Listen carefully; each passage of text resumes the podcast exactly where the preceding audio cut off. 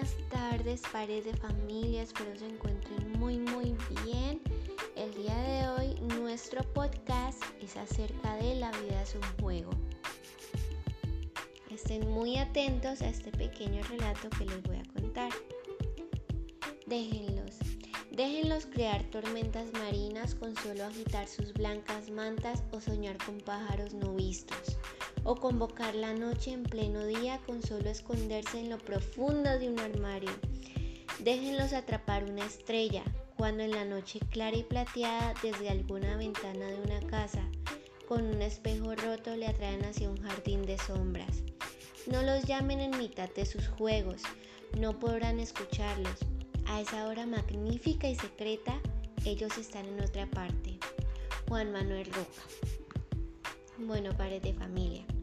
Es importante que reflexionemos y compartamos sobre el juego en la vida de un niño.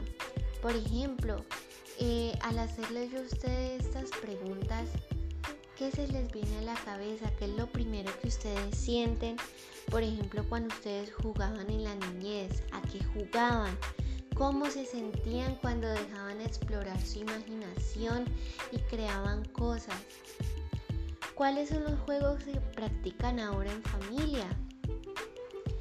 ¿Cuál y cuándo fue el último juego que ustedes han compartido con sus hijos? A los seres humanos de todas las edades nos gusta jugar, pero lo hacemos no solo porque sea una forma divertida de gozar la vida. El juego es también una actividad que nos permite un desarrollo sano, sobre todo en los niños. Les brinda un espacio alegre, mágico, creativo, de aprendizaje y entretenimiento. El ser humano es bello, siempre y aún más cuando juega. Si los adultos observamos a un niño o a los niños en pleno juego, podemos ver que se encuentran en verdaderos momentos de alegría, en que se desconectan del resto de la vida. Pero ese pasatiempo divertido les permite crecer y desarrollarse física y emocionalmente de una manera sana. Por eso el juego es el alimento del espíritu de los niños. El juego les permite conocer su mundo, descubrir su cuerpo, desarrollar su vocabulario, conocer también a otras personas, interactuar con otras personas e imitarlas por medio de los, por ejemplo, los juegos de roles. Además, de que esto facilita el desarrollo de muchas funciones, por ejemplo los juegos de muñecas, los de carros eh, y demás juegos son los que les permiten desarrollar su independencia. Con el juego se aprenden valores como el sentido de lo justo y lo honrado. Se aprende a ganar y a perder. A medida que van creciendo, los niños establecen reglas y pautas que los adultos deben respetar y en medio de todas las situaciones del juego se estrechan lazos tanto de amistad y solidaridad.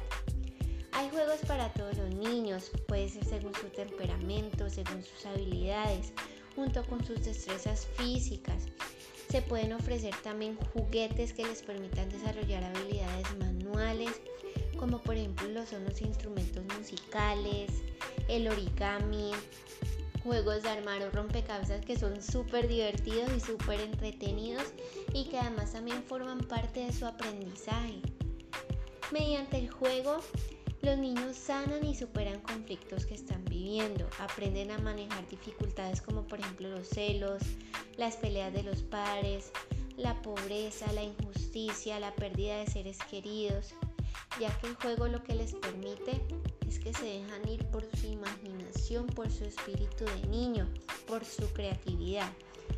También muchas heridas emocionales de los niños se recuperan gracias al juego, que les permite exteriorizar y elaborar de nuevo algunos sucesos vividos.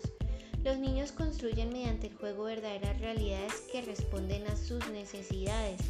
Es así como una niña, digamos, maltratada puede jugar a que su madre la está cuidando y la acaricia en todo momento, o juega a lastimar a su muñeca. Una excelente oportunidad para conocer mejor a nuestros hijos es acompañarlos y compartir con ellos por medio del juego. De esta manera se logra además estrechar vínculos afectivos. Cuando un niño juega es un verdadero explorador.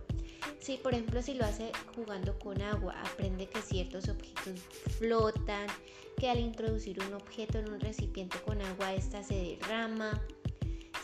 Entonces es muy importante establecer no solo ciertas reglas para los horarios de juego, sino permitirlos dejar elevar su imaginación y no restringirles ni reprimirles las cosas que ellos quieran realizar. También, por ejemplo, otra cosa para el juego es, digamos, escuchar e inventar cuentos infantiles, mediante el cual los niños construyen mundos, obtienen salidas a los conflictos que experimentan.